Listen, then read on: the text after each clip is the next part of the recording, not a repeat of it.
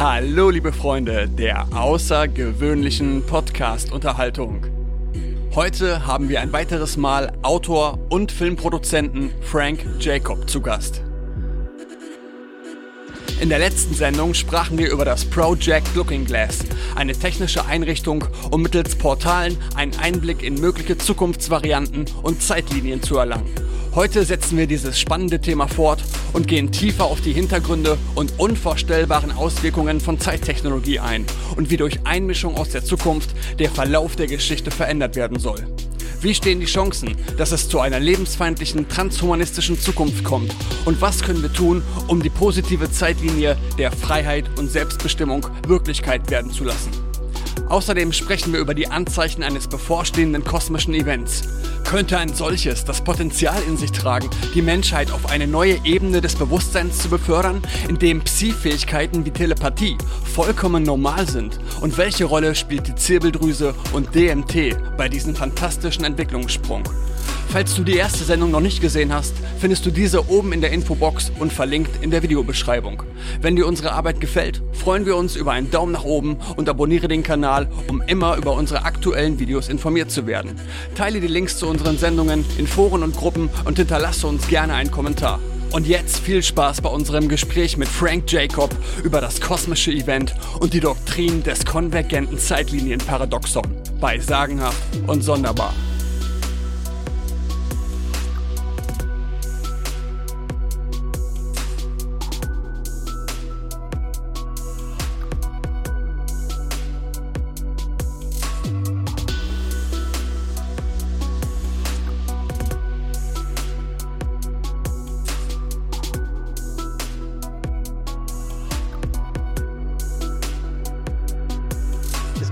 Fragen von Hörern, besonders vom Gerhard Gröschel, UFO-Forscher Gerhard Gröschel. Es ging ums Projekt Looking Glass, für die, die es nicht wissen. Zum einen war die Frage für ihn offen, er wollte ein bisschen mehr über den Informant wissen, woher diese Informationen kamen, wer dieser Informant ist und was über ihn bekannt ist. Uh, es gab ja einige Informanten. Uh, der, der Ausgangspunkt für mich, zurück in diese Geschichte hineinzukommen, war die, uh, diese Looking Glass Guardians, die vor einem Jahr, fast genau, irgendwie vor einem Jahr aufgetaucht sind. Äh, und sie erwähnten, dass sie an diesem Projekt beteiligt waren. Und ich habe dann meine Unterlagen nochmal durch ähm, angeschaut und die Geschichte fängt eigentlich an mit Bill Hamilton, ein Journalist, der Dan Burish so circa 2003 ähm, anfing, mit ihm über das Thema zu sprechen.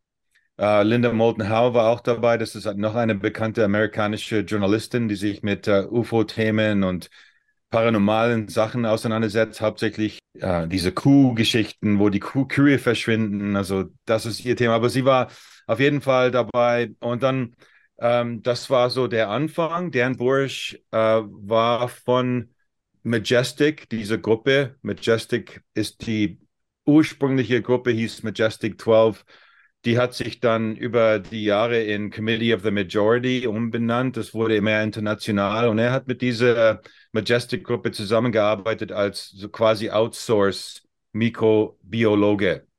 Uh, und er, ihm wurde für eine kurze, für ein kurzes Zeitfenster so das Erlaubnis, die Erlaubnis, glaube ich, die in Deutsch, die Erlaubnis gegeben, darüber zu berichten.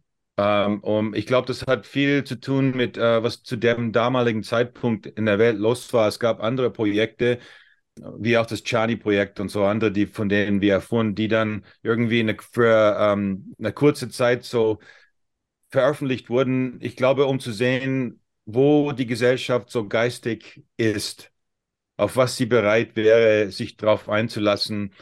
Man verwendet natürlich auch bekanntlicherweise Hollywood-Filme und so andere Methoden, äh, so eine Art, das nennt man Soft Disclosure. Und ich vermute, dass Dan Bursch Teil von dieser Welle war, die eine kurze, für eine kurze Zeit das berichten durften, über was, an was sie arbeiteten. Und Dan Bursch war ein Mikrobiologe. Warum? Weil er, also als Mikrobiologe wurde er in das Projekt hineingeholt, um mit eins von diesen Zukunftsmenschen, die sich J-Rods nennen, über eine ähm, Neuropa Neuro Neuropathie, das heißt Neuropathie ist auf Deutsch ähm, vielleicht Neuropathie, weiß ich nicht, ja, Neuro Neuropathie, auf Englisch. Und äh, das war so eine Hautkrankheit, die das, äh, der J-Rod hatte. Und ähm, Brurisch war ein begabter Biologe, Mikrobiologe und er hat angefangen, sie haben ihn zusammengebracht mit dem J-Rod. Er sollte zuerst eigentlich nur Hautsamples, also äh, Proben, Hautproben und nichts, keine Unterhaltung. Es war alles streng geheim. Er durfte nicht mit ihm reden und so. Und dann ähm, hat er festgestellt, nach dem zweiten oder dritten Mal, ähm, dass er also Wörter und Sätze und Kommunikation und seine Stimmen in seinem Kopf hörte. Und ist, ist es ist erst dann drauf gekommen, dass, dass der J-Rod telepathisch mit ihm kommunizierte. Und so hat dann über eine Zeit eine Kommunikation begonnen, über die Zeit, wo er mit ihm zusammengearbeitet hat. Über das hat er ziemlich ausführlich äh, äh erzählt und was daraus entstanden ist in dieser Kommunikation, ist so das Wissen, das sich in einem Dokument veröffentlichte, das nannte man das Doktrin der konvergenten Zeitlinien, Zeitlinienparadox, DCT, DCTP auf Englisch. Äh, und äh, das wurde so eine Art, eine, eine, so eine Art Tagebuch vor, für ja, Mangel an anderen besseren Wörtern. Es war so ein Bericht, so ein Tagesbericht teilweise von dieser Kommunikation, die entstanden ist. Und in, im Laufe der Zeit, wo sie miteinander kommuniziert haben, haben sie über das Looking Glass erfahren.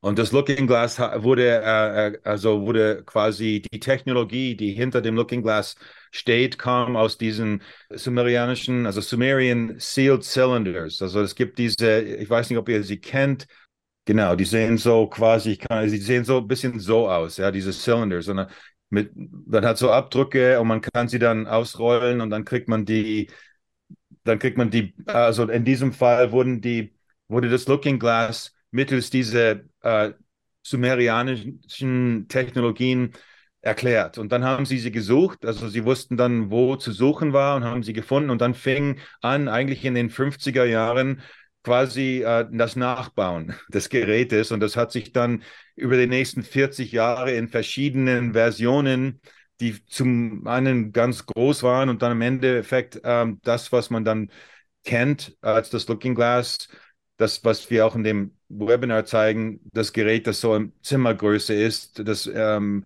wurde dann so äh, ähm, gebaut oder verfeinert. Aber die Technologie selber ist so quasi aus dem, wie ich es verstehe, aus, aus der gleichen Technologie, die in unserer Zirbeldrüse vorhanden ist, ein bisschen nachgebaut, wenn man sich das so vorstellen kann. Mhm. Ja, weil die Zirbeldrüse ist da, ist das Organ, das wir in unserem Kopf haben, das eine Verbindung zu anderer Realität, zur höheren Realität, zu andere, also eine Port, ein Portal in, in andere Dimensionen aufbaut für uns. Und ja. diese Technologie, ähm, die wurde ja auch immer gezeigt, auch damals, also da gibt es auch ähm, Zeichnungen, also diese, so eine Art Zeichnung, und man sieht immer die Zirbeldrüse, ja, und das hat damit zu tun, dass die Zirbeldrüse ein Symbol war für erstens dieses höhere Wissen und zweitens für, dass es eine Anbahnung gibt, also eine Beschreibung der Technologie selber. Und diese Technologie ist das Fundament des Looking Glasses. Und so ist das irgendwie hergeleitet worden. Mhm. Über längere Zeit, Jahrzehnten eigentlich. Kann man sagen, wann genau die erste Erwähnung dieses Geräts war? Überhaupt? Ich glaube, das war wirklich mit Dan Bursch. Also das war ja. wirklich so Anfang der 2000er Jahre. So fing das an. Und dann kam natürlich auch Bill Wood dazu, ungefähr fast zehn Jahre später. Das ist dann zwei, ein zweiter Whistleblower, der sich halt als Whistleblower bekannt gab, weil er an diesem Projekt hineingezogen wurde als Mathematiker. Und er hat diese Geschichte Carrie äh, damals zu Carrie Cassidy erzählt, das dann teilweise wieder so halb wahr und halb erfunden oder Mist, sagen wir mal, Disinfo war. Ja. ja. und ja, und deshalb Bill Wood, you know, der heißt eigentlich gar nicht Bill Wood, der heißt Bill Brockbrader. Und ob man seine, ob man seine Geschichte glauben kann. Ähm, also ich habe auch die Looking Glass Guardians äh, über Bill Wood persönlich gefragt und sie haben gesagt, sie haben ihn gekannt, sie kennen ihn und er ist tatsächlich, also er sagt auch wirklich halb Wahrheit, halb, halb Fiction. Ich weiß nicht, ob wir es beim letzten Mal thematisiert hatten, aber vielleicht sprechen wir es nochmal kurz an, falls ja. Gibt es denn mehr Informationen zur Bedienung dieses Geräts? Also die Bedienung von dem Gerät ist, das, was man kennt, ist, dass sie Kameras verwendeten, das aufzuzeichnen. Es gibt keine Zeichnungen von irgendwelchen Kontrollen, mhm. mit denen man arbeiten kann. Also, you know, dass man jetzt, also ich glaube nicht, dass es so ein Gerät ist, dass man, wo man einstellen kann, you know, wo man hin will und so weiter. Ich glaube, das ist mehr so, ja, obwohl ich bin mir nicht sicher. Also ich habe es nicht gesehen, ich habe nichts persönlich gesehen. Ich habe nur berichtet über das, was wir wissen. Und wir wissen, wie es funktioniert. Das ist ungefähr über sieben Tage, also diese verschiedenen Blickwinkel der Zukunft in dieser Kugel, also in diesem Plasmakugel darstellt. Und dann fängt es wieder an. Und diese äh, von einem neuen Perspektiven. Das macht das 144 Mal, insgesamt 2,676 Jahre. Und dann fängt es wieder von vorne an. Und dann, dann haben sie festgestellt, okay, das läuft in so eine Schleife. Und dann fingen sie an aufzunehmen und mit Computer haben sie angefangen, so mit Keywords zu dokumentieren, damit sie dann, weil sie dann jetzt wussten, mit dieser Version von der Zeitlinie wissen wir, dass das und das da und da, dann und dann passiert. Und das lief dann immer bis zu 2030 quasi und dann zurück, ja. Ja, und, und dann hat es sich wiederholt und mit der mit Hilfe von den Kameras und von den Computers, Computerstichworte, konnten sie dann entscheiden, okay, also wir wissen, dass das passiert und wenn wir jetzt also passiv eingreifen, ich glaube nicht, dass es irgendein Gerät war, wo man einstellen konnte, dass man da was verändern konnte. Es ist ein passives Gerät. Ähm, ich glaube, man konnte das Ziel einsetzen, aber man konnte die Details nicht verändern. Und die Details kann man eigentlich nur verändern, wenn man in die Zeitlinie eingreift. Ja, wenn man jetzt weiß zum Beispiel, dass irgendein Politiker gewählt wird oder Politikerin und man will das nicht, dann kann man, wenn man schon in der Vergangenheit ist, den Vorteil haben, dass man in die Zeitlinie eingreift, sodass diese Person nicht an die Macht kommt. Und so haben sie eigentlich begonnen. Sie haben angefangen mit diesem ja, einzugreifen und das hat natürlich einige Paradoxen ausgelöst äh, und das führte auch zu verschiedenen, sie haben dann diese Zeitlinien auch bezeichnet. Also die hatten, ähm, ich glaube, die zuletzt äh, bezeichnete Zeitlinie, die Dan Bursch erzählt hat, war Version 83, äh, also Version, also Zeitlinie 83, Version 9. Mhm. Ja, und dann haben sie aufgehört. Und ich glaube, sie haben, was Bill Wood, wenn man ihm glauben will oder einen Glauben schenken will, gesagt hat, dass sie sind draufgekommen, dass es egal war, was sie getan haben. Der Ausgang war immer irgendwie zu ihrem Vorteil.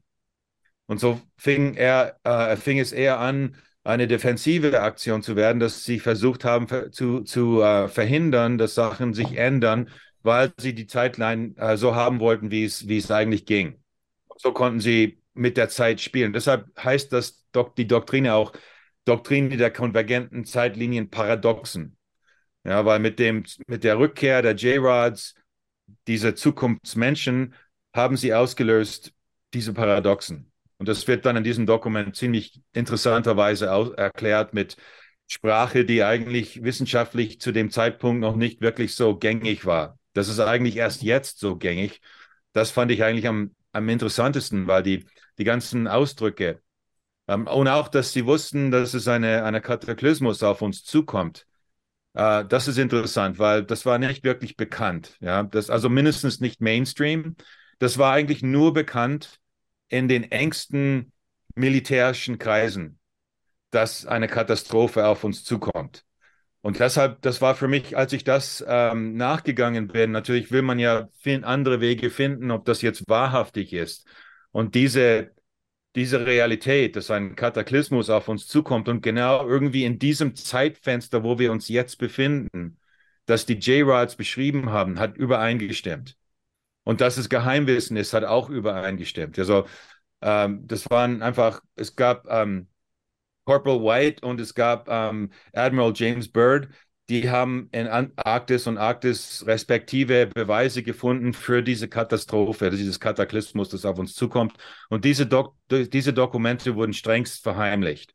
Mhm. Und deshalb ist es geheime Sache und deshalb würden nur Militärinsider, die an diesem Projekt arbeiten, darüber wissen. Das ist eine glatte Bestätigung, dass sie eigentlich tatsächlich diese Zeitlupe hatten und das Looking Glass haben sie sicher verwendet, um zu sehen, wie, know, wie sie davonkommen oder wie sich das ändern würde zu ihrem Vorteil. Mhm. Weiß man oder weiß jemand mehr über den Aufenthaltsort dieses Geräts? Also man weiß, dass es in Area 51 S4 ist, im fünften Stock unterirdisch. Aber man, ich habe auch schon andere ähm, Berichte gehört von Freunden und, und Netzwerk, das ich in Europa habe, dass die, die Russen auch ein so ähnliches Gerät haben. Hm. Und ich glaube, von laut Dan Bursch gab es auch mehrere davon.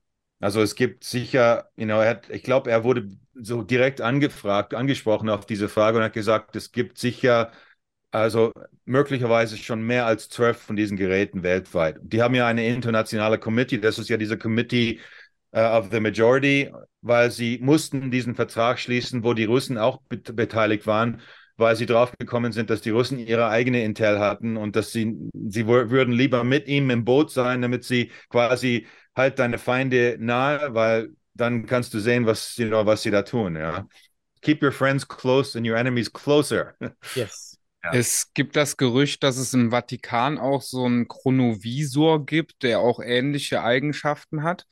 Ja. Da ähm, stellt sich mir auch die Frage, gibt es von sumerischen Aufzeichnungen bis zum heute stattfindenden Looking Glass Programm irgendwas, was die Brücke schließt? Könnte das Bernsteinzimmer eventuell auch so eine Art Mechanismus sein? Das sind so Fragen, die mir da gerade aufkommen kann ich nicht beantworten, aber ich weiß, dass die, Chrono, die Chronovisor-Technologie, die, find, die glaube ich, war auch echt. Und wir haben es ja in unserem Film Packing for Mars, wir hatten ja einen Whistleblower dabei, der an diesem Projekt beteiligt war. Nicht direkt das, das Chrono, das, das Chrono, der Chronovisor, den Pellegrino Ornetti erfunden hat in Italien, aber der Nachfolger, weil wie uns die Geschichte von ähm, Ernst, Professor Ernst Sinkowski erzählt wurde, der wurde ja, das ist ja ein Experimentalphysiker, er war, er ist ja, lebt nicht mehr und mindestens, mindestens nicht im physischen Körper.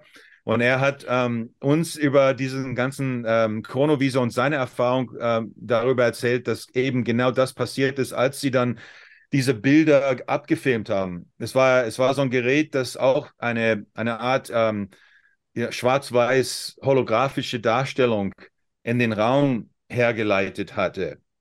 Sie haben das gefilmt und natürlich dann dem italienischen Geheimdienst, was anscheinend, jetzt weiß ich das durch neue Verbindungen, die ich neulich gemacht habe, die ihn kannten. Ich habe noch mehr überfahren über, über seine Erfahrung mit dem Gerät, aber er hat das wirklich, glaube ich, bereut, dass er diese Informationen an diese Menschen gegeben hat, weil sie haben dann das Gerät und das hat auch Ernst Kowski äh, bestätigt, sie haben es beschlagnahmt. Weil für ihn war das zu gefährlich im Wilden zu lassen, weil wenn irgendein privater Wissenschaftler so ein Gerät hat und da mit der Zeit und irgendwie Sachen rumschrauben kann, das ist gefährlich. Ja, und das haben sie dann auch genommen. Aber wie wir es verstehen durch Andrew Bishago in Amerika, ist das nicht verschwunden, sondern es ist einfach ja, also man hört hier öfters, wie CIA und Vatikan sehr eng verbunden sind und das, das überrascht mich jetzt überhaupt nicht, dass die dann dieses Gerät nach Amerika und es hat sich dann in DARPA, innerhalb der DARPA-Gruppe ähm, weiterentwickelt mit Kombination aus den Informationen, die, die sie von den Überble Überbleibseln von Nikola Tesla gefunden, also sie hatten ja Nikola Teslas Schatz von vielen, vielen hunderten Patenten, die eigentlich noch nie angemeldet waren oder ausgebeutet waren. Und eines davon war so eine Art Teleportation. Technologie und sie haben diese, wie ich es verstehe, die Teleportationstechnologie zusammen mit dem Chronovisor äh, weiterentwickelt, sodass sie dann quasi eine Zeitmaschine mit Teleportation hatten, wenn man sich das vorstellen kann. Ziemlich abgefahrene Sache eigentlich. Ja, wir hatten ja beim letzten Mal auch darüber gesprochen, über die Wahrscheinlichkeit der eintretenden Zeitlinien. Und da hast du ja gesagt, dass die Prognosen so stehen, dass diese negative Seite, die von Deep State gewollte, diese Transhumanismus-Variante, eher sehr in der Wahrscheinlichkeit steht, als die Erde 2.0, die positive, die wo wir hinaus wollen. Hast du da neue Informationen, ob diese Prognosen sich irgendwie schon angepasst haben, geändert wurden? Gibt es da überhaupt neue Informationen zu oder sind wir da immer noch auf dem alten Stand? Also direkte Botschaften gibt es nicht mehr, leider. Also diese uh, Looking Glass Guardians haben einfach gemerkt und es war auch klar und offensichtlich, alle Kommunikationswege, die sie verwendet haben, um eine klare Botschaft ähm, in die Welt zu tragen, wurden sabotiert äh, oder korrumpiert, korrumpiert oder einfach vernichtet. Äh, und das Letzte, was man erfahren hat, ist eben von ähm, diesen Gideon mit, mit dieser White Hat Whistleblower, also White Hat Hackers, die, die über, an dieser neuen Technologie arbeiten mit einem digitalen äh, äh, Geldsystem, dass sie behaupten, in der sehr nahen Zukunft eingeschalten wird. Und diese Informationen über diese besondere Art von digitalen Währungssystem ist natürlich sehr brisant.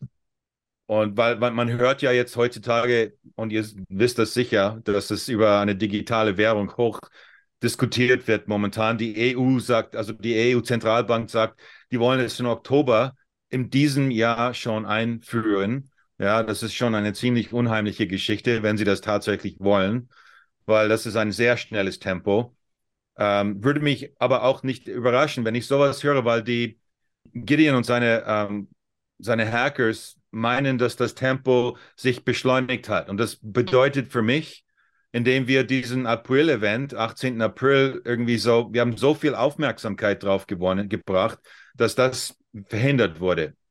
Und ich glaube, seitdem, ab dem Zeitpunkt ist, ist alles irgendwie auseinandergebrochen und sie müssen selber neu konfigurieren. Aber ich glaube, der Zeitdruck an ihnen, an, auf ihrer Seite ist erhöht worden. Und deshalb überrascht mich jetzt nicht, dass ich höre, dass die EZB digitale Währung schon diesem Jahr im Oktober einführen wird, weil diese digitale Währung ist ja ein großer Teil von der Zeitlinie, die sie verwirklichen wollen. Also das heißt, es ist irgendwie scheiße gegangen für sie, könnte man so sagen. Ich glaube, wir haben was ausge... Also man muss davon ausgehen, dass wir schon mit unserem Bewusstsein was bewirken können, mit unseren Aktivitäten und mit unserem Zusammenschließen. Und das wäre für mich einfach die Bestätigung dafür, dass wir es tatsächlich geschafft haben und dass das Tempo jetzt gestiegen ist. Ich habe auch wieder neulich gehört, dass 2030, Agenda 2030 jetzt auf 2025 geschoben wurde. Das kann nur bedeuten, dass sie wissen, sie müssten schneller handeln, weil es gibt eine Art Erwachen und das glaube ich, das erleben wir alle jetzt momentan, dass viele Leute in der Welt jetzt gerade erwachen, schneller und mehr, als man vielleicht erwarten, erwartet hätte. Und zu dem Zeitpunkt, wo sie uns diese Prognosen gegeben haben, haben viele noch geschlafen. Und es ist Wahnsinn, wie viel in einem Jahr passiert ist eigentlich. Und ich würde hoffen, dass wir das noch weiter exponentiell, äh, dass sich das so entwickeln könnte, dass wir wirklich ähm, nicht nur unsere Zeit, also deren Zeitlinie ändern oder stoppen, aber dass wir einfach eine neue Zeitlinie, diese biologisch, naturbiologische Zeitlinie äh, wirklich kraftvoll hier verankern, weil sonst haben wir wirklich, wie pathetisch und dramatisch es auch klingt, nicht mehr so viel Zeit äh, als naturbiologische Menschen auf diesem Planeten, weil diese Transhumanisten, die pushen volle Kanne mit ihrer Technologie. Ich habe gerade ein Interview gemacht mit ähm, Dr. Anna Mehachia. Sie ist einer der führenden, ähm, also ein Wissenschaftler in diesem Gebiet. Sie arbeitet mit Teams, 26 verschiedene Teams weltweit, die mit diesen äh, Nanobot-Technologie, die in den Impfstoff enthalten ist, arbeitet und versucht, das zu entziffern. Das ist genau das, was in den Looking Glass Guardians beschrieben wurde. Die haben ja gesagt, innerhalb von diesen Impfstoffen ist eine Technologie, die uns davon abhält, dass wenn ein kosmisches Ereignis eintritt, das erwartet wird, dass wir dann nicht den positiven ähm, Schub bekommen, aber dass wir da irgendwie abgeschaltet werden. Ja, und äh, das ist auch hier, also ich kann es euch, ähm, hier, es gibt sogar die J-Rods haben uns da auch drüber erzählt. Hier, ich kann es euch auf dem Bildschirm geben. Ja, das DCTP, dieses Doktrin der konvergenten Zeitlinien-Paradox, deutet darauf hin, dass die Menschen der Zukunft vor einer vor bevorstehenden Umweltkatastrophe warnen, die, die, ähm, die auf die mit der galaktischen Energie von 2012 verbundenen natürlichen Stargate-Verstärkungen in unserem Sonnensystem folgt und möglicherweise durch die Anwesenheit einiger künstlicher Stargates auf der Erde ausgelöst wird. Wenn diese Zukunft eintritt, ist es eine Zukunft, die zu einer Entwicklungsevolution zum Guten oder zum Schlechten verschiedener Fraktionen zukünftiger Menschen führt, die jetzt als J-Rods, okay, schlechte Übersetzung, ETs oder Orion Tals bekannt sind. Und dann Nummer vier steht, das DCTP legt nahe, dass es eine Zukunft gibt, in der eine mögliche polverschiebungsbedingte Umweltkatastrophe abgewendet wird und nicht eintritt. Und in dem Bezug auf die, diese andere Zeitlinie wird sich die Zukunft, in die die J-Rods, wie wir sie kennen, hervorgebracht hat, niemals als unsere eigenen Entwicklung, äh, als, als, als aus unserer eigenen entwickeln. Und wir haben einen neuen Weg eingeschlagen. Ja, das ist eine, nochmal eine Bestätigung von eigentlich das, was hier jetzt gerade passiert. Okay, 2012 kann man rauswerfen. Ja, die Frage ist, wann ist überhaupt 2012? Ja, aber ich glaube, wir sind tatsächlich in einem energetischen Bereich angekommen, der in diesem Dokument beschrieben wird. Und es gibt halt diese künstliche und natürliche Stargates. Ich vermute, sie haben die künstlichen Stargates ausgeschaltet. Und deshalb ist das damals nicht so gegangen, wie Sie da erwähnt haben. Aber alles andere stimmt, ja. Und wir haben tatsächlich jetzt gerade wieder diese Bedingungen oder überhaupt jetzt wir sind in diesem Punkt angekommen in, in unserer Galaxie, wo tatsächlich diese Energie auf uns zuströmt, äh, die unser Bewusstsein verändert. Und das, das geht zurück auf diese Zirbeldrüse-Aktion, die ich am Anfang erwähnt habe, weil die Zirbeldrüse ist der Schlüssel. Warum? Weil die Zirbeldrüse eine, in Resonanz geht mit den Schumann-Frequenzen der Erde auf 8 Hertz. Und diese, ähm, die Zirbeldrüse hat eben das Potenzial, in diese anderen Dimensionen einzugreifen und es produziert in unserem Körper sehr, sehr starke Chemikalien, die uns in einen alternativen Bewusstseinszustand verschieben. Und eines davon ist äh, äh, Tryptamin und das, das versetzt Leute, also auch als DMT bekannt, ähm, und es versetzt einem in einem alternativen Bewusstseinszustand, wo man andere Dimensionen sieht. Und das, die Zirbeldrüse aktiviert das und, kann, und in unserem ersten vier Lebensjahren sind wir quasi komplett, also in diesem DMT-Zustand, wo wir nicht einmal erkennen können, was real ist und was noch in, die, in der Dimension, aus der wir hergekommen sind, ist. Deshalb sehen ja viele Kinder unsichtbare Freunde und so weiter. Es gibt viele solche paranormale Erlebnisse. Ähm, aber die verschwinden dann. Und es ist schon von Rick, Rick Strassman, er hat ja eine Probandenuntersuchung gemacht mit ähm, einige Dutzend verschiedene durchschnittliche Menschen, wo sie dann DMT ausgesetzt wurden und haben berichtet darüber, was sie gesehen haben. Und sie haben tatsächlich diese andere Welt erlebt. Und, und zwar nicht jeder hat was anderes erlebt, sondern es gab Über, Überblendungen. Also es gab tatsächlich eine Art, könnte man sagen, so ein Gerüst von einer anderen Realität. Und vielleicht ist das diese andere Welt, in der wir eintreten werden. Oder, oder vielleicht brauchen wir einfach diesen, ähm, diesen, diese Einsicht, die dann stimuliert wird durch diese Strahlung vom, von unserer Galaxie, die dann auf natürliche Art und Weise uns in diesem neuen Zustand bringt, wo wir einen Sprung machen können in einen neuen Bewusstseinsgrad. Weil ich glaube, das ist eigentlich hier, was wir alle brauchen und wollen. Und ich glaube, es ist nötig, weil wenn es so weitergeht, wie es jetzt weitergeht,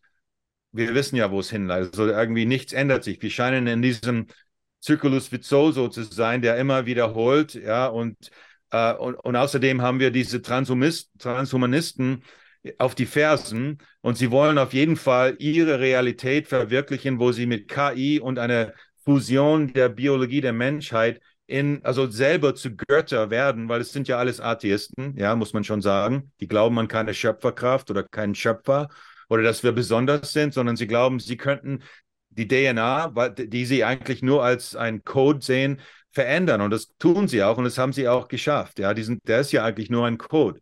Und sie verändern den Code. Und wenn sie schaffen, diese Realität herzuleiten, dann, sie haben sie ja schon begonnen. Also die, die, ähm, diese ganzen Impfstoffe, wie ich eben erklärt hatte, die, die sind ja dafür geschaffen worden, um uns von innen auf der DNA genommäßig ähm, umzuschreiben, als ob sie unsere Festplatte eigentlich quasi umschreiben, eine neue Software installieren und uns umwandeln.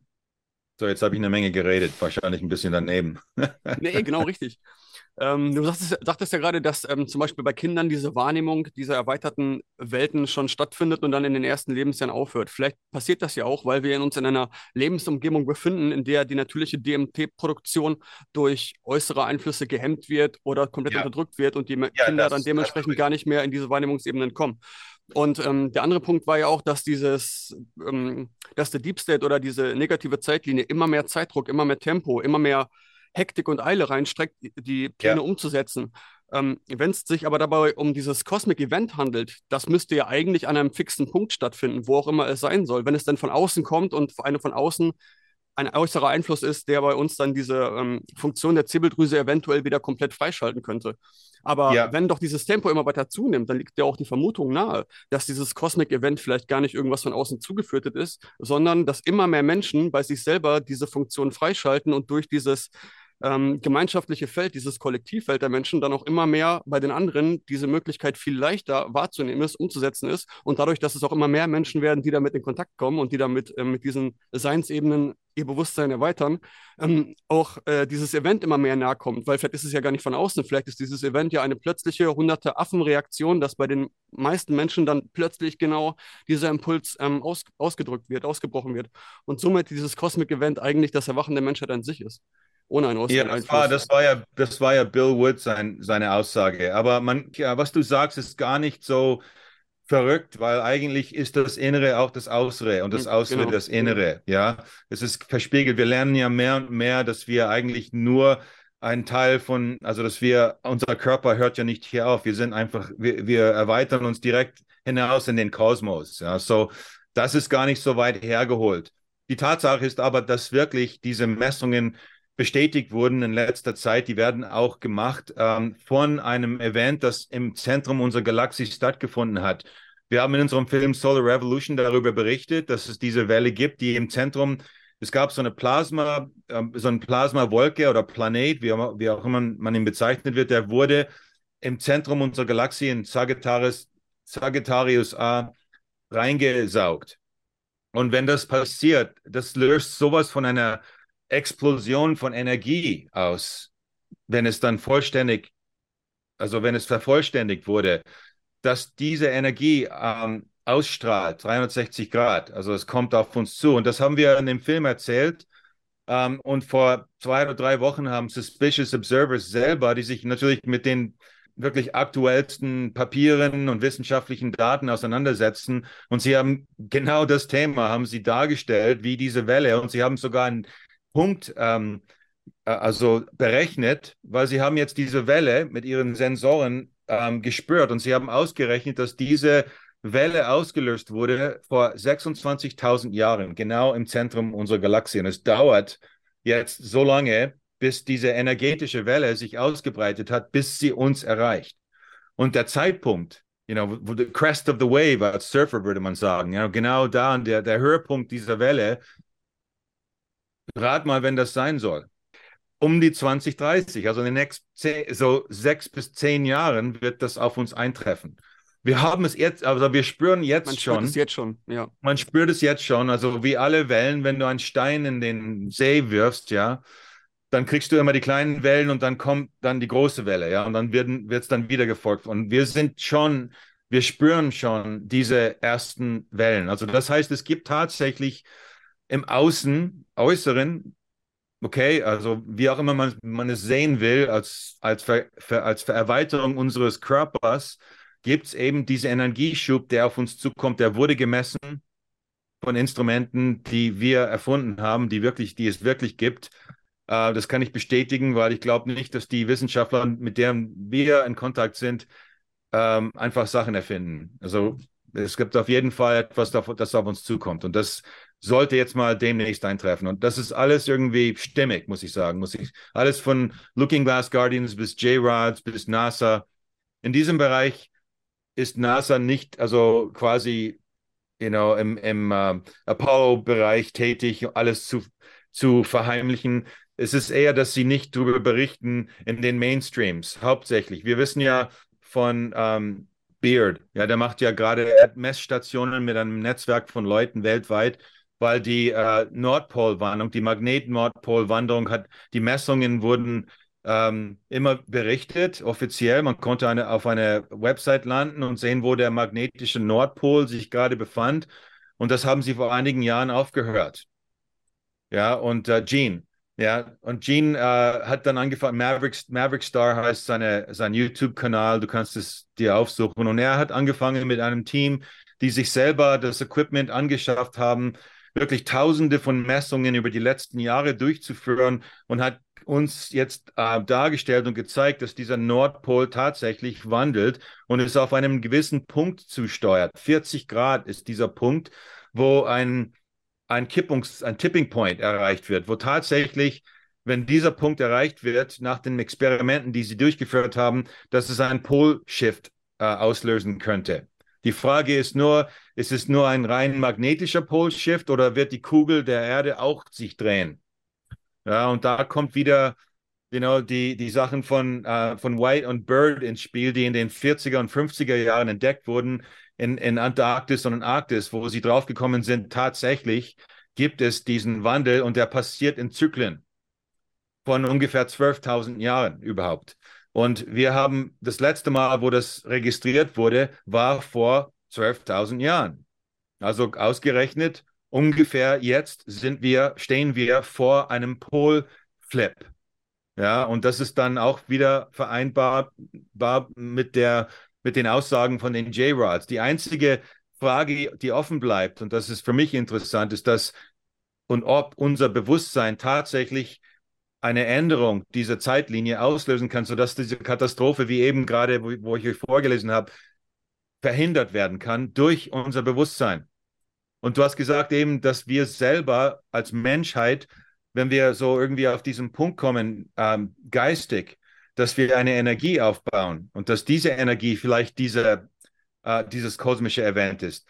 Das ist auch nicht so weit hergeholt, weil diese Energie, ähm, und, wir haben mit äh, Michael Persinger in unserem Film Solar Revolution darüber geredet, er analysiert ja genau diese, die, die Energie, die von einem Gehirn ähm, in Volt, wurde alles schon ausgerechnet, äh, in einem Leben generiert wird. Und tatsächlich ist es so, dass wenn genug Menschen auf der Erde sind, dass die Volt pro Kubikmeter der Menschheit einen Punkt erreicht, wo es das überschreitet, dass die Erde selber generiert. Und diese Zahl von Menschen liegt ungefähr bei 8 Milliarden. Zufall, oder? Ja, ich ja. denke, da wird ähm, eine gewisse Art Resonanzfeld der Menschheit benötigt, um diese Energie dann auch empfangen zu können. Und da ist Zeit echt relativ dann, glaube ich, ja.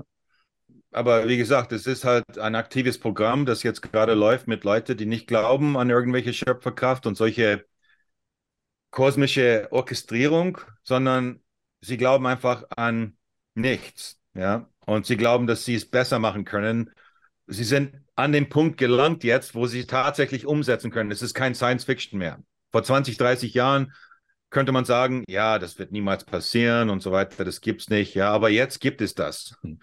Sie haben die Patente schon dafür, sie experimentieren schon. Die KI, also uh, you know, die Chat GPT-4 ist ja schon so weit und das ist nicht einmal die starke KI. Ja, es, es wird jetzt gerade hinter den Kulissen debattiert, ob sie die starke KI weiter, ob sie nicht einen Stopp, einen weltweiten Stopp an die Forschung von starken, starken KI unbedingt umsetzen müssten, weil es wird ein Punkt kommen, wo wir die KI nicht mehr bremsen können. Und die Transhumanisten, die wollen das natürlich, ja, weil sie sehen die KI äh, umso besser als eine von ihnen erstellte Lebensform, mit der sie dann zusammen fusieren und dann Götter werden. Ja, und dann es lässt uns biologischen Menschen natürlich im Schatten. Deshalb gibt es ja Neurolink von Elon Musk. Das war ja der einzige Grund, warum er angefangen hat mit Neurolink, weil er wusste, also in seinem Anblick mit den Kreisen, in denen er verkehrt, dass diese Leute, dass, die, dass dieses Ziel existiert und der einzige Weg, Menschen, biologische Menschen irgendwie eine Chance zu geben, da mitzuhalten, ist Neuronen in den Kopf reinzuschrauben, die dann mit dem externen, genau, mit der, mit dem Internet verbinden und ver äh, verkehren können. Der äh, Ursprung auch von Robotern zum Beispiel sagt eigentlich auch nur aus, dass es ähm, ein Wesen ist, was es nicht schafft, sich selbst zu ermächtigen. Das verstehe ich jetzt nicht genau. Kannst du es mir in anderen Worten? Also da fällt mein Deutsch ein bisschen kurz leider. also das, das Wort Roboter, das ist ja ein Sinnbild für ähm, Technik und ähm, wie äh, ein Lebewesen als Maschine quasi ist. Ja. Das ist ein Roboter. Und ja. der Ursprung dieses Wortes liegt im Russischen und sagt nichts anderes aus als äh, so eine Art Sklave oder halt Wesen, was nicht in der Lage ist, sich selbst zu ermächtigen. Nee, ich glaube, das ist tschechisch und heißt einfach nur Arbeiter. Ja, wahrscheinlich. Ich glaube, ich habe einmal so was ähnliches gelesen. Ja, das, das, das symbolisiert einfach ein, ähm, ein, ein gesteuertes Wesen. Ja, das nicht in der Macht ist, sich selbst zu bestimmen und freien Willen auszuüben. Ja, weil es geht hier wirklich, das ist auch freie Wille, ist ja auch eins von diesen großen Themen. Ja, aber es geht ja hier wirklich um die, das ist jetzt gerade, eigentlich könnte man es, und es wird auch so von vielen bezeichnet, mit denen ich immer kommuniziere, das ist ein spiritueller Krieg.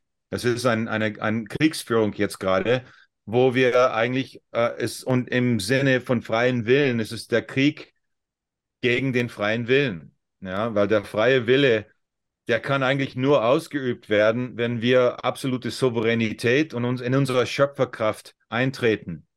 Ja, man sagt öfters, man muss nur sich selbst sein. Es wurden schon von einigen diesen Botschaften, die ich mit Dieter Brörsdorf, wir haben eine, eine Webserie produziert, ähm, wo wir über diese, ähm, also es hieß Possible Futures, wo wir über diese Botschaften von interdimensionalen Wesen uns unterhalten haben. Und einige der Botschaften, da stand, das Einzige, was wir tun müssen, um weiterzukommen, ist, ist uns selbst zu sein.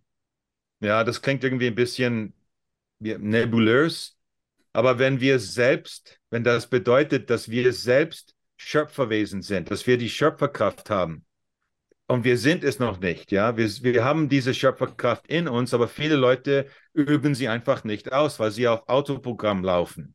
Sie wurden von Geburt an konditioniert in der Schule und wie auch immer, sich an dem System in der, in der Society, sich so da anzupassen. Und dann zuerst lernt man eigentlich, und das hat auch mit diesem DMT-Zustand zu tun, wo man dann eigentlich nur verbunden ist mit der Schöpferkraft, das wird ausge, ausgeprägt.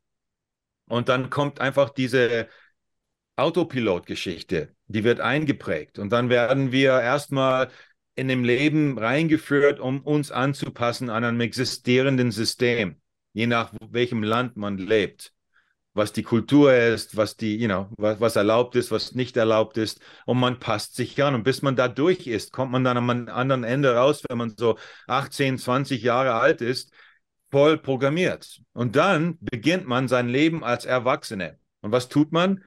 Da steigt, da hat man die Gelegenheit, freien Willen auszuüben und wirklich einen eigenen Weg zu gehen. Und was tut, tun die meisten? 99 Prozent gehen den konditionierten Weg der Anpassung und holen dann den Job, den sie sich dann irgendwie eingebildet haben, den sie nehmen sollten, damit sie dann was auch immer Geld verdienen oder zufrieden sind oder moralisch das tun, was sie wollen. Also und dann steigen sie da ein. Und bis sie dann da durch sind und dann den Job einstarten, dann sind sie wirklich gefangen in diesem Weltblick. Und das ist nicht freie Wille.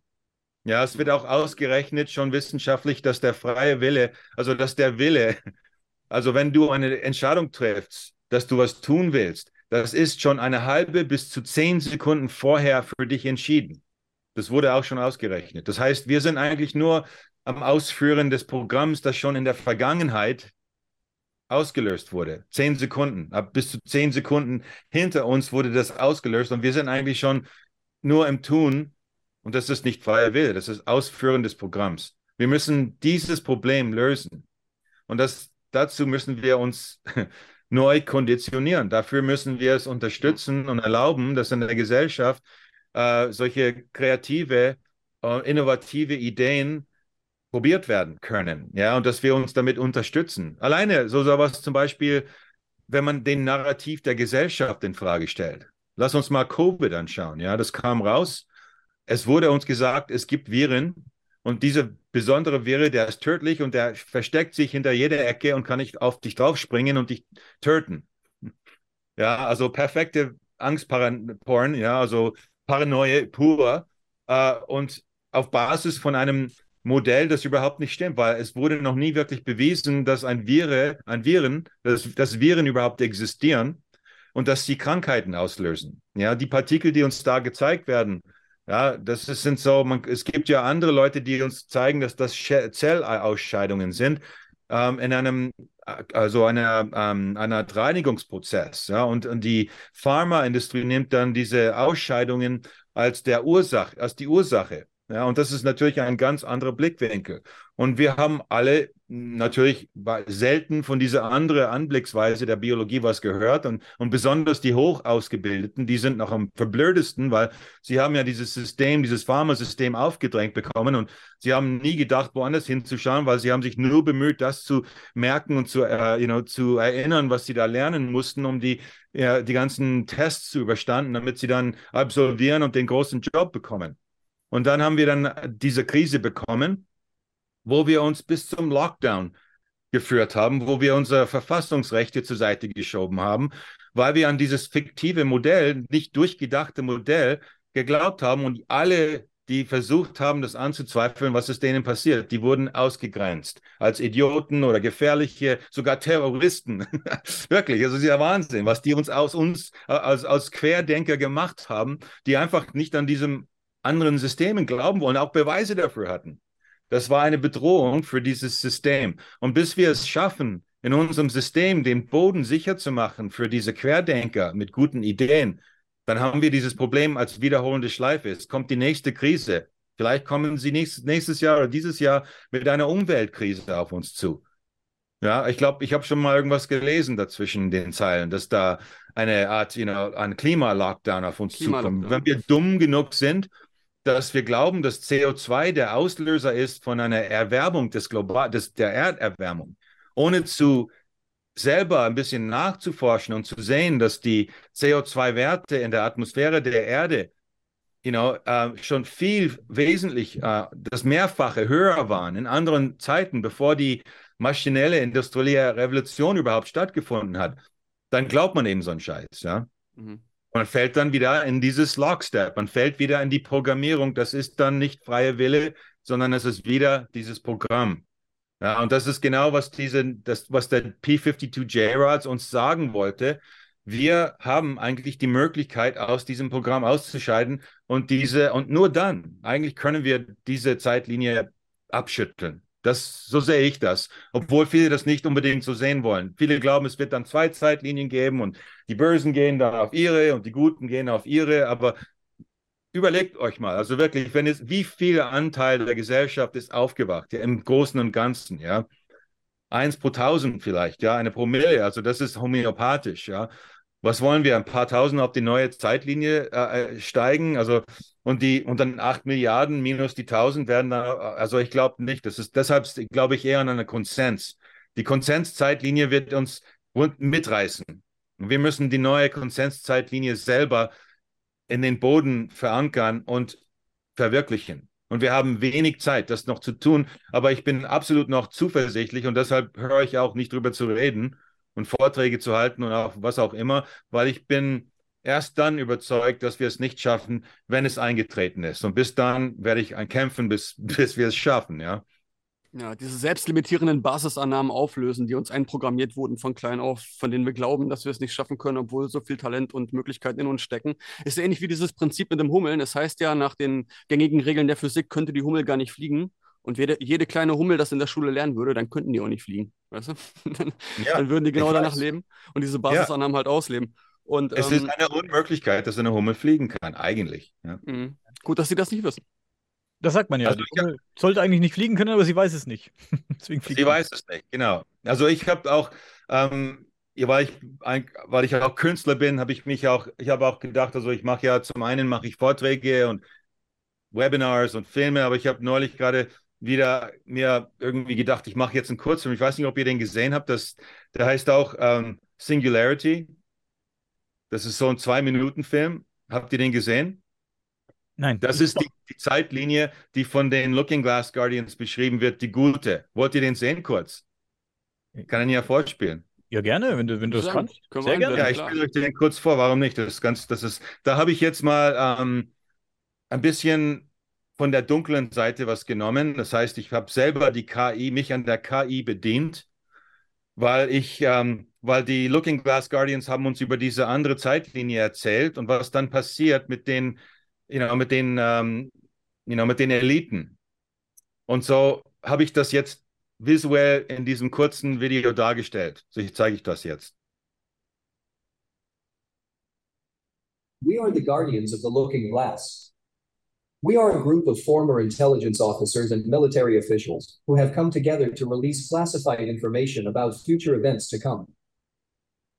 Our knowledge comes from our work on the Looking Glass artifact, first discovered in Iraq in the 1990s. We were able to see dozens of future timelines and the convergence or singularities that led to two possible outcomes by the year 2030. In one outcome, humanity awakens and the current order is dismantled. An event then occurs, and instead of this event being negative, it is a positive one.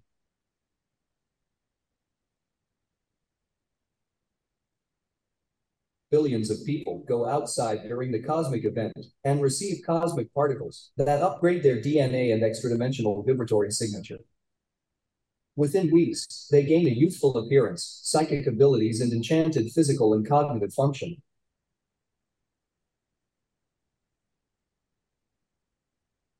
The power structure. They also receive this cosmic upgrade. But due to their existing negative energies, it is not absorbed as well. The cosmic event only gives them small benefits, and they are left mostly homeless to beg on the streets. Humanity does not take revenge on them, but instead, humanity takes pity on them. And there are groups that offer them some food and shelter. There can't be any large scale revolution until there's personal evolution within.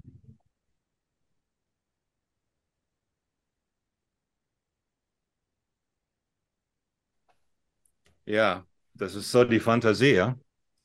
Die Fantasie oder die Manifestation, die im Raum liegt? Also ich, ich ging davon aus, wenn man, ähm, wenn man was verwirklichen will, und in meinem Leben ist das immer die Regel gewesen, ich kann nur das verwirklichen, dass ich mir erstmal visualisiere.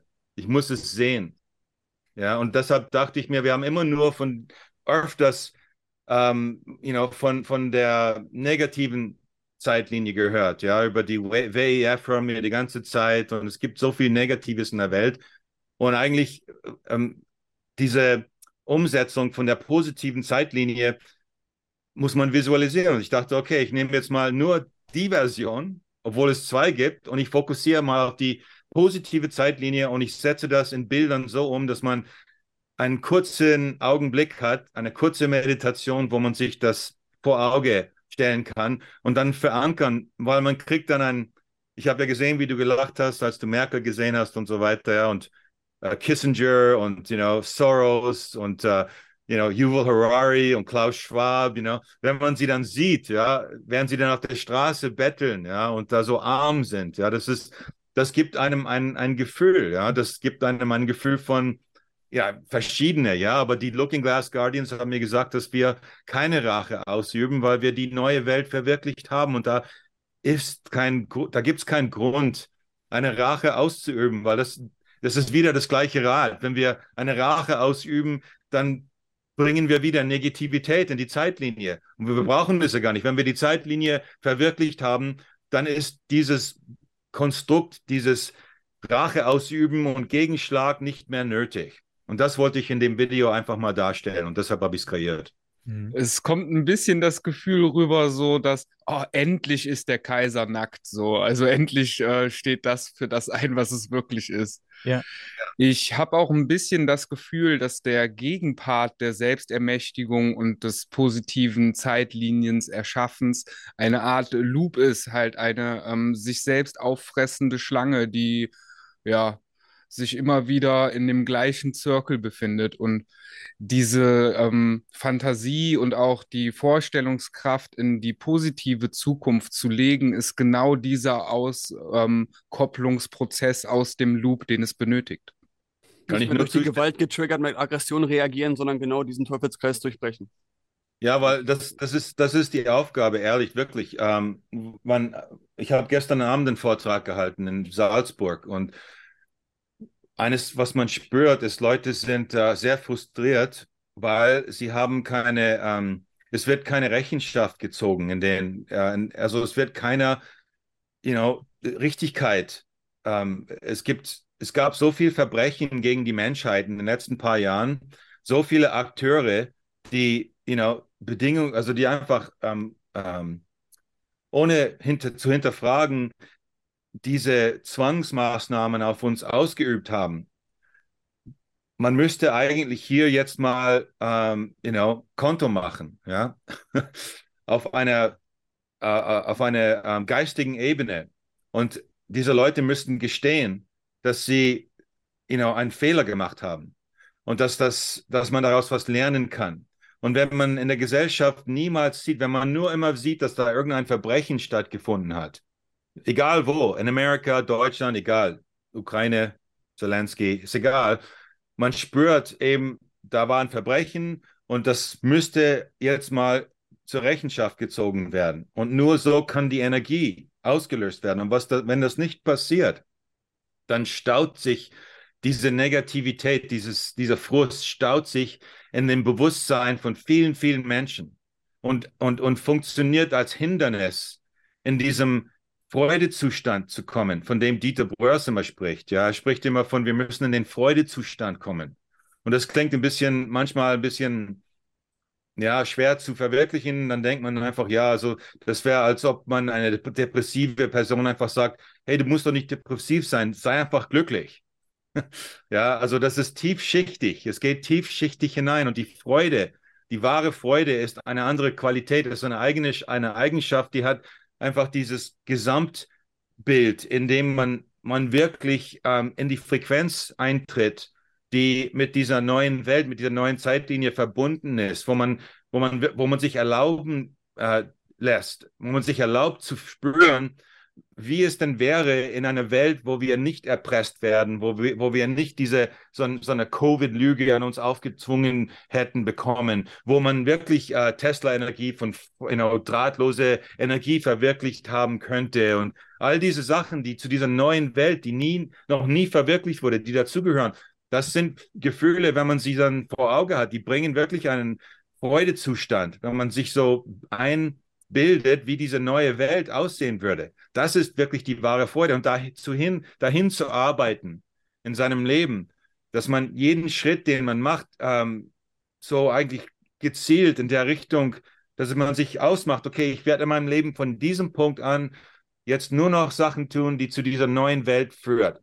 Und das, das inkludiert auch, dass ich mir, wenn ich einen dunklen oder depressiven Gedanken auf einmal im Kopf habe, dass ich den beobachte und einfach vielleicht nicht wegdränge, sondern ich sehe, dass dieser Gedanke eine gewisse Quelle hat und ich verstehe die Quelle von diesem Gedanken und das hat öfters mit der äußeren Welt zu tun, die von, von diesen you know, Deep Staters oder Black Hats oder wie auch immer man sie bezeichnen wird, verursacht wurde, die uns geblockt hat. Aber das muss nicht immer so sein. Die haben einen Zweck erfüllt und der Zweck war, uns gegen die Wand zu schieben, wo wir jetzt einfach sagen, jetzt oder nicht. Und das sagen auch viele. Die sagen das jetzt, dadurch, dass wir diesen Lockdown hatten und diese unverschämten Zustände in der Welt, dass jetzt Leute endlich mal sagen, warte mal, da ist was falsch gegangen und, und viele sind deswegen aufgewacht. Das wird ja viel behauptet. Und das stimmt auch so. Und das müssen wir einfach wissen. Und mit dem müssen wir arbeiten. Und diese, das verursacht diese Energie. Und zum Gleichen, was ich dann noch am, am, zum Abschluss sagen würde, ist, wir wissen ja, dass das Magnetfeld der Erde sich gerade abbaut. Okay? Das Magnetfeld ist das, was unsere Erdkugel von diesen kosmischen Strahlungen, die normalerweise auf uns zukommt, schützt. Und wenn das das nicht tut, dann werden wir von diesen Energien getroffen. Das passiert ähm, jetzt gerade in einem Maß, das, wo es noch nie passiert ist. Und es spülen, äh, also es fallen Messgeräte aus. In den Videos, die ich mit Dieter mache, steigen wir mehr auf dieses Thema. Wenn ihr das sehen wollt, die Realitätsabgleich-Shows mit Dieter, die man sehen kann. Da gehen wir in diese Themen hinein. Wir zeigen auch, wo die Messgeräte ausgefallen sind. Und es, äh, was interessant ist, ist, wenn das Magnetfeld jetzt ähm, wegfallen fallen würde, komplett, ja, was würde passieren? Da gibt es, das ist neu, das ist jungfräuliches Terrain. Ja, zum einen hat Trofimov, Professor Trofimov in Russland Experimente durchgeführt, wo er Probanden, viele, glaube ich, bis zu also mehrere Zehntausende, 40.000, 36.000, die genaue Zahl fällt mir jetzt gerade nicht ein, aber so in, der, in dem Liga, wurden Probanden in magnetisch abgeriegelten ähm, Räumen gestellt, um zu sehen, was mit denen passiert. Weil sie haben in der Raumwissenschaft festgestellt, dass die Astronauten, die Kosmonauten, die außerhalb des Magnetschirms der Erde gelangten, plötzlich in einem anderen geistigen Zustand gekommen sind wo sie dann eigentlich die Banalität der Aufgaben, die sie durchzuführen hatten, durchblickt haben und die nicht mehr ausgeführt haben, weil die haben es gesehen, was für ein Quatsch ist das, das ist ein Blödsinn, ja. Und das mussten sie, dahinter wollten sie kommen. Was hat das ausgelöst? Und deshalb diese Studie von Trofimov. Und was sie gesehen haben, ist, dass die Leute, die in diesem abgeschirmten magnetischen Räumen waren, äh, für längere Zeit sich aufgehalten haben, 24 Stunden, eine Woche, teilweise einen ganzen Monat und längere Zeiträume, Sie haben telepathische Eigenschaften entwickelt. Sie haben auch äh, gesehen, dass ihr, ähm, sie verjüngerten. Also ihr Körper hat auch einen Effekt gehabt, physiologisch. Ja, das ist interessant, weil die Looking Glass Guardians haben in ihren Botschaften gesagt, wie ich es in dem Video gezeigt habe, dass wir wieder den Körper von einem so 20-Jährigen bekommen. Ja, wie kann das passieren? Ja, tatsächlich gibt es wissenschaftliche Belege, à la Trofimov in diesem Fall, dass dieser Verjüngerungsprozess kein Fiction ist. Das passiert tatsächlich. Und das andere, was interessant ist, ist, dass wenn dieser Magnetfeld komplett wegfallen würde, unser Herz hat eigentlich ein sehr starkes Magnetfeld, viel stärker als das Magnetfeld unseres Gehirns. Das Magnetfeld unsere, unseres Herzens strahlt bis zu vier Meter um unseren Körper herum. Das heißt, wir haben unsere eigene Magnetfeldabschirmung. Und wenn wir tatsächlich jetzt von diesen Strahlungen aktiviert werden, in diesem höheren Bewusstseinszustand kommen, dann you know, auf der Quantenebene, dann spinnen die Elektronen teilweise und die Protonen auf andere Bahnen. Und wir steigen eigentlich in eine andere quasi Paralleldimension hinein, wenn man sich das so jetzt mal erlauben darf, ja. Und wenn das passieren würde, dann ist es ja vielleicht nicht undenklich, dass die magnetischen Strömungen, dass diese kosmischen Strömungen vom Weltall, die uns normalerweise schädlich sein würden, plötzlich uns auf uns keine Wirkung mehr haben. Weil wir sind nicht mehr in der gleichen Dimension, in dem sie eine Wirkung auf uns haben würden. Und wir haben als Schutz unser eigenes Magnetfeld und das ist von unserem Herz generiert. Auch einer der ersten Astronauten im All, Edgar Mitchell, berichtet von einer Art Samadhi-Zustand, der eingesetzt hat, wo er die äh, Konstellation der Planeten gesehen hat. Also das wird da auch mit zu tun haben, denke ich. Ja, genau das, das ist genau von was er redet. Ja. Und deshalb, ich glaube, es hat viel, es, es sieht zwar jetzt ziemlich düster aus in der Welt. Und you know, ich bin auch bekannt dafür, dass ich diese dunkle, düstere Realität eigentlich vor Auge setze, damit Leuten das wahr wird, was da eigentlich jetzt gerade abgeht. Aber die positive Seite ist eben, wir haben Unterstützung vom Kosmos. Wir müssten es eigentlich nur wissen. Und wenn wir es wissen, dann können wir damit arbeiten. Jeder auf seine eigene Art und Weise. In Meditation oder in, auf Spaziergängen in diesen Zustand zu kommen. Vielleicht hört man ein gutes Stück Musik, egal wie, aber alles, was man tun muss, ist sich einfach in diesen höheren Bewusstseinsstand, diesem geistigen, feineren Bewusstseinspunkt erstmal durch Übung bringen, aber es kommt immer leichter. Und eventuell zieht man auch Leute an, die auch so ticken und dann hat man einen Austausch miteinander und je mehr man sich miteinander austauscht, steigt man eigentlich in seinem Freundenkreis schon so auf einen anderen Level miteinander. Und dann übt man eigentlich schon die Gedanken und die Realität aus, die wir in dieser neuen Welt eigentlich auch natürlich haben würden. Du sagtest auch eben, dass ein ähm, umgesetzter Gedanke oder ein Wille schon einen Moment früher einsetzt, also so zehn Millisekunden ja. oder so. Und bei diesem Ringen, was gerade stattfindet, wo wir gerade die eine Zeitlinie ziemlich klar vor Augen haben und die andere so nebulös und von uns auch ähm, umgesetzt werden muss, da kommen wir dann ganz klar wirklich dahin, dass wir es alles irgendwo selbst gestalten müssen und immer wieder diese positiven Gedanken in die Welt tragen und somit diesen Gegenpart irgendwo liefern dann. Ja, den freien Willen weiter ausbauen. Das sind auch so Punkte, ich wollte gerade nochmal zusammenfassen, aber das hast du jetzt eigentlich schon gerade gut gemacht. Was sind denn so die, die Spielregeln oder die, die Tipps, die man braucht, so als wenn man jetzt wirklich als Player in dieser Matrix erwacht und merkt, dass man Schöpferwesen ist und nicht willkürliches Zufallsprodukt, wie man sich da verhalten kann? Du hast schon gesagt, Manifestation, die gute Welt, die positive Zeitlinie manifestieren, sich darin schon befinden, genau darin auch ähm, denken, agieren, leben und fühlen. So, dann das nächste ist natürlich sich informieren, wenn ein Thema einem irgendwie komisch vorkommt, weil man, Moment mal, da wird das gesagt, da wird das gesagt, ich recherchiere selbst, ich schaue mir die Quellen an. Auch vorhin dort ist dieses Virus-Paradoxon angesprochen. Da vielleicht mal, wer da noch nie von gehört hat, mal einen Vortrag von Stefan ja. Lanker sich anschauen, auch sehr interessante ja. Thematik. Ähm, ja. Dann auch, dass die wahrscheinlichste Zeitvariante ja schon vorprogrammiert ist und wir auch, ähm, wie Sebastian gerade sagte, wir aus der Vergangenheit oder eigentlich schon in einer Vergangenheitsstruktur agieren als Wesen, dass es schon vorprogrammiert ist. Da habe ich mir als Kind schon drüber Gedanken gemacht, so ist denn mein freier Wille wirklich frei? Kann ich denn machen, was ich will? Und da habe ich dann wirklich Prozesse erzeugen können, indem ich zum Beispiel einfach nur meinen Arm bewegen wollte oder gelaufen bin und in dem Moment, in dem ich es eigentlich machen will, das nicht mache, mich anders verhalte, als es gerade schon, also schwer zu erklären, das Signal geht schon zu dem Arm, aber es wird trotzdem nicht gemacht oder ich drehe mich trotzdem in eine andere Richtung. Und mit einem erweiterten. Bewusstseinszustand sieht man da tatsächlich, dass diese unerwartete Re Realitätsvariante erst neu gerendert werden muss, dass, da, dass es da zu Verzögerungen oder so Ruckeleffekten teilweise kommt, ja. Und das kann man bewusst erzeugen, wenn man sich da mal ein bisschen reinsteigert. So. Das ja, das kann man. Das ja. kann man. Und wir haben uns einfach nur äh, abgenabelt ähm, von diesen Fähigkeiten. Das ist wie ein Instrument. Ja, und die Zirbeldrüse selber, ja, es ist so ein Instrument in unserem Kopf und es ist eigentlich durch Fluorid und äh, andere Sachen schon verstopft worden und wir müssen es wieder einsetzen und dann erst dann kann es diese Schicht von Ablagerungen abschütteln. Ja, wir müssen es, wir müssen es üben, wie wir ein, eine Violine oder ein Klavier oder ein Schlagzeug üben würden. Und dann ist man einfach öfters ganz überrascht, was man eigentlich zustande bringen kann. Alleine ein Instrument zu lernen, ja, von null auf wirklich gut zu werden. Wenn man zurückdenkt und denkt, wow, damals konnte ich ja überhaupt nicht spielen und jetzt habe ich das Instrument gemeistert und kann alles spielen, was ich mir einfallen lasse. Ja, das ist schon eine, ein Wunder in sich selbst. Und warum sollen diese Psi-Fähigkeiten und diese telepathischen Fähigkeiten anders sein?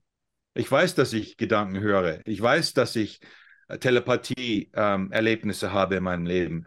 Äh, und die werden immer wieder bestätigt. Vielleicht nicht jeden Augenblick, ja. Also jetzt kann ich nicht sagen, ich schalte jetzt an und lese eure Gedanken. Aber wenn ich ruhig werde und ich bin in einem so stillen, guten Bewusstseinszustand, dann höre ich Sachen. Dann höre ich, dann kriege ich manchmal ein, eine Botschaft von einem, einer Person und dann tatsächlich eine Minute später klingelt das Telefon und es sind sie. Oder ich kriege eine E-Mail die genau zu dem Zeitpunkt geschrieben wurde, als ich diesen Gedanken über diese Person hatte. Also das sind diese Beweise, dass es keine, eigentlich keinen Raum und Zeit gibt. Das sind alles nur, das ist dieses Hologramm, in dem wir leben. Ja, das physisch ist, dass wir mit physischen Gesetzen ausgestattet haben, die natürlich von einigen schon gebrochen werden, die sich über das, you know, in dieses Hologramm über hinausgebracht ähm, haben mit ihrem Geisteszustand. Das sind für uns die Wegschauer, Wegweiser, sorry, die uns den Weg zeigen, wo es lang gehen könnte, wo was zu was wir eigentlich fähig sind. Und das dürfen wir nie vergessen. Ja, das, wir müssen es wissen, dass das so ist. Nicht vermuten oder glauben, nicht einmal. Wir müssen es wissen. Ja, und, und einfach praktizieren. Wir müssen wissen, warum wenn, wir daran wir, glauben. Ja, und wenn du lernst, ein Fahrrad zu fahren, dann fällst du ein paar Mal um und es tut weh und du erlitzt vielleicht ein paar Kratzer, aber du stehst wieder auf und fährst weiter, bis du es lernst. Und wir müssen es so auch sehen. Wir werden halt Niederlagen erleben. Ja, Covid war eine Niederlage auf eine sehr große Art und Weise. Die Impfstoff, äh, you know, Nanotechnologie, die jetzt fotografiert, gefilmt und die ich veröffentliche unter den anderen, die das tun, das ist auch eine Niederlage. Aber das muss nicht das Ende bedeuten. Wir müssen es aber sehen und wir müssen es erkennen und, und damit wir wissen, mit was wir zu tun haben. Ja, damit wir nicht dann überrascht werden irgendwo, wenn plötzlich, you know, uh, oh, wo ist das hergekommen?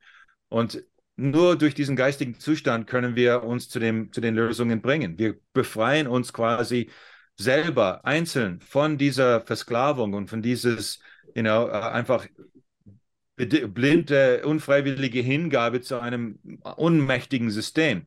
Wir steigen aus dem Käfig hinaus, freiwillig. Und dann, wenn wir das tun, dann ermutigen wir viele andere, das auch zu tun. Und ich glaube, nur so können wir an eine Lösung kommen. Es kann kein neuer Anführer kommen, der uns eine Anweisung gibt, weil dann haben wir es trotzdem noch nicht verinnerlicht. Dann passiert immer wieder das Gleiche, das gleiche Muster. You know? Dann kommt wieder einer, ein Trump oder ein Biden oder wie auch immer, you know, ja, oder ein Putin. Und, aber nichts ändert sich wirklich, wenn man das genau betrachtet. Es fallen, man fällt immer wieder auf die gleichen Loops hinein. Und da müssen wir rausbrechen aus dem. Und das können wir nur einzeln tun. Und ich, ich bin zuversichtlich, dass wir jetzt den Punkt haben, in, vom Kosmos, äh, Kosmos unterstützt, wo wir die Werkzeuge sogar haben und den Input und die biologischen Teile, die you know, in unserem Gehirn, wir haben Skalar, wir, haben, wir können Skalarwellen empfangen, Info, Interferometer haben wir in unserem Kopf, wir haben eine Zirbeldrüse, wir haben you know, Funktionen in unserem Körper, die wir noch gar nicht wirklich ausgeschöpft haben. Und jetzt ist die Zeit,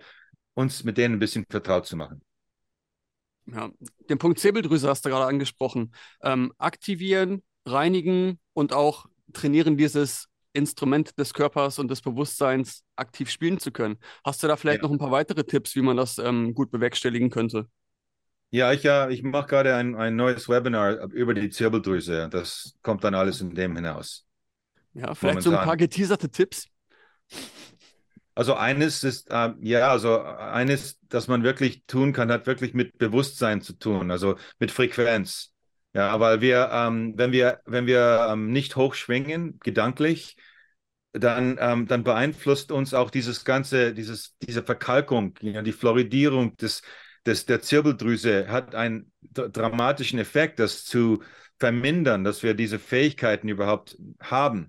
Und wenn wir wirklich anfangen, bewusstseinsmäßig uns ähm, höhere Gedanken zu pflegen und höhere Frequenzen, höhere Qualität von Gedanken zu pflegen, dann schütteln wir dieses schon ab. Dann fängt das schon an, so wie ein altes, staubiges, you know, Instrument in der Garage. Man nimmt das Tuch davon ab. Ja, wir, wir machen das jetzt sauber. Das kann man so schon beginnen. Und klar, man kann natürlich äh, logischerweise alle Produkte, die man äh, zu, zu sich nimmt, mal ein bisschen closer, äh, näher an, an analysieren wenn da Fluorid drin ist und so weiter, solche Sachen einfach auszuscheiden aus dem Körper. Also so, äh, so eine Art, ähm, ja, man kann mit äh, Xylit und so weiter, kann man äh, diese Metallstoffe aus dem Körper ausscheiden. Das ist ein, so, das sind so ein paar Tipps, die man machen kann, um das ja, ich könnte auch sagen, ihr könnt euer eigenes Urin trinken, aber das ist wahrscheinlich zu, zu radikal für die meisten.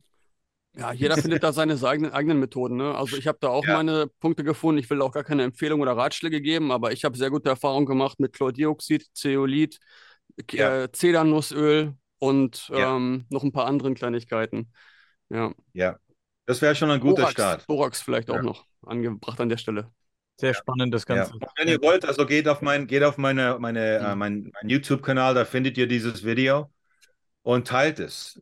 Ja, fangt an, das Video zu teilen, so, so viel wie möglich, dass das rum, rumkommt, ja. dass Leute das sehen, weil das, dann schwingen wir alle mit irgendwie auf dieses, you know, an diesem Bild, ja.